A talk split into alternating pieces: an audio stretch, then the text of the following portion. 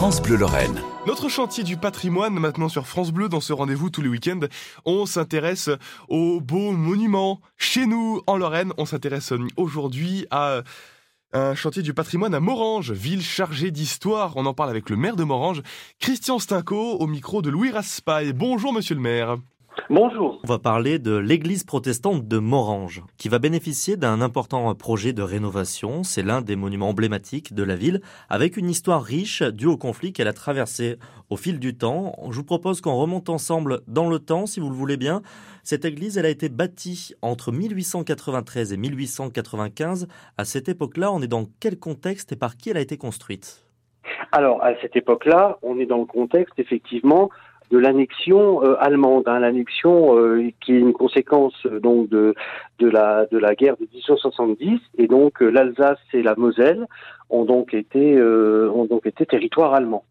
Et donc, euh, ce qui, ce qui s'est passé pour la ville de Morange, c'est que euh, en 1870, nous étions une petite bourgade de 1000 habitants. Ouais. Et euh, suite à l'annexion, la commune de Morange a été, a été en tout cas désignée et identifiée comme un lieu stratégique pour l'armée allemande dans l'éventualité du déclenchement d'un nouveau conflit entre l'Allemagne et la France.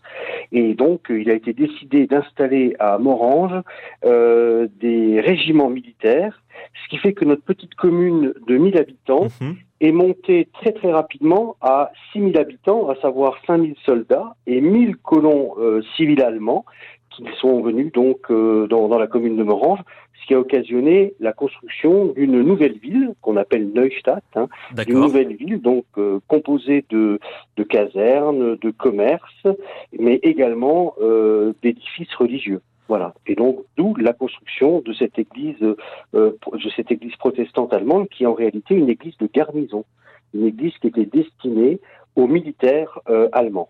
Donc elle est construite dans les années 1890 en prévision d'autres guerres qui opposeraient la France et l'Allemagne. Effectivement, c'est ce qui s'est passé. Première guerre mondiale, deuxième guerre mondiale. Et je crois savoir que c'est surtout lors de la deuxième guerre mondiale que l'édifice a été gravement touché.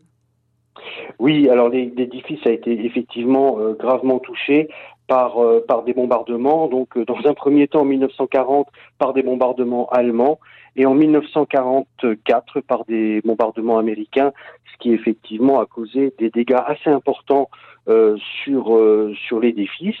Alors l'édifice va être effectivement restauré, hein, puisque euh, le culte protestant a continué à être à être célébré, mais en 2003, on a eu d'autres aléas qui ont été des aléas climatiques et la canicule de l'été 2003 a vu l'écroulement de tout un pan de voûte de, de cette église, quoi, en fait. Donc entre 45 et 2003, elle était ouverte alors oui, elle était ouverte et il y avait effectivement des cultes euh, religieux protestants qui étaient euh, qui étaient célébrés euh, tous les week-ends, tous les dimanches dans, dans cette dans cette église. Oui, oui, il y a eu des mariages, il y a eu des baptêmes pendant toute cette période-là. Et depuis 2003, elle est fermée. Ah oui, elle est, elle est fermée, elle est, elle est frappée d'un arrêté de péril et fermée complètement au public, effectivement. Oui, oui, tout à fait. D'où une nécessité euh, pour pouvoir sauver l'édifice de, de, de, le restaurer vraiment au plus vite. Hein. Donc de, de, le restaurer effectivement en le mettant déjà euh, hors d'eau et hors vent hein, pour mhm. le protéger euh, des aléas climatiques. Dans le projet de restauration, de rénovation, on en est où aujourd'hui? Alors actuellement, euh, on en est à la récolte des fonds, à l'obtention de subventions. Donc là, ça s'est plutôt bien passé. Et concrètement, ça nous a permis déjà de, de, de, de, pouvoir envisager le début d'une première tranche de travaux, comme je l'évoquais tout à l'heure, donc euh, véritablement la protection extérieure de, de, de l'édifice. Hein. Et donc les travaux vont débuter euh, au cours du printemps de cette année. Bon, ça va arriver très prochainement. Est-ce qu'on a une ah idée déjà de combien de temps vont durer ces travaux ou on ne sait pas encore? Alors écoutez, la première tranche de travaux va débuter donc au printemps 2024 et on espère que fin d'année 2025, les travaux euh, seront achevés pour cette tranche de travaux. Et après va reprendre une nouvelle tranche de travaux, donc on n'est pas sur une ouverture tout de suite.